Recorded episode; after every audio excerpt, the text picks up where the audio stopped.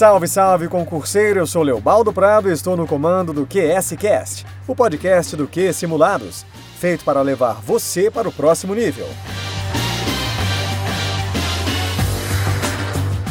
Tema deste episódio informativo 699 do STJ: Progressão de regime e lei anticrime, Lei 13.964 de 2019.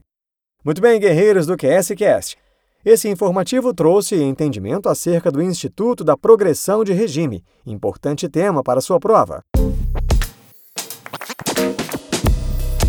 Vejamos uma pergunta para ilustrar melhor. Em razão da retroatividade do artigo 112, inciso 5 da Lei Anticrime, os condenados por crime hediondo ou equiparado sem resultado morte e que não sejam reincidentes em delito de natureza semelhante deverão cumprir qual porcentagem da pena imposta para fins de progressão de regime? E aí, qual a resposta?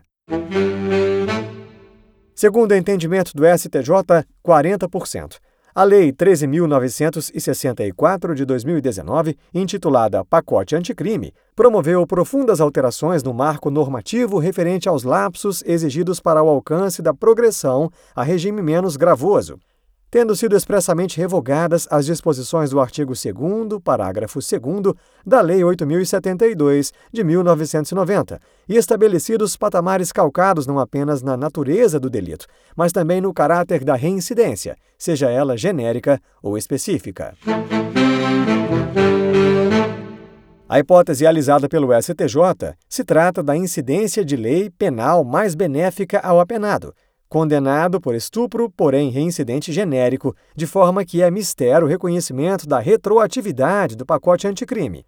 Dado que o percentual por ele estabelecido, qual seja de cumprimento de 40% das reprimendas impostas, é inferior à fração de 3 quintos, anteriormente exigida para a progressão de condenados por regimes hediondos, fossem reincidentes genéricos ou específicos. Nesse esteio, é reconhecida a retroatividade do patamar estabelecido no artigo 112, inciso 5 da Lei 13.964 de 2019, àqueles apenados que, embora tenham cometido crime hediondo ou equiparado sem resultado morte, não sejam reincidentes em delito de natureza semelhante. Estude esse assunto para gabaritar na prova.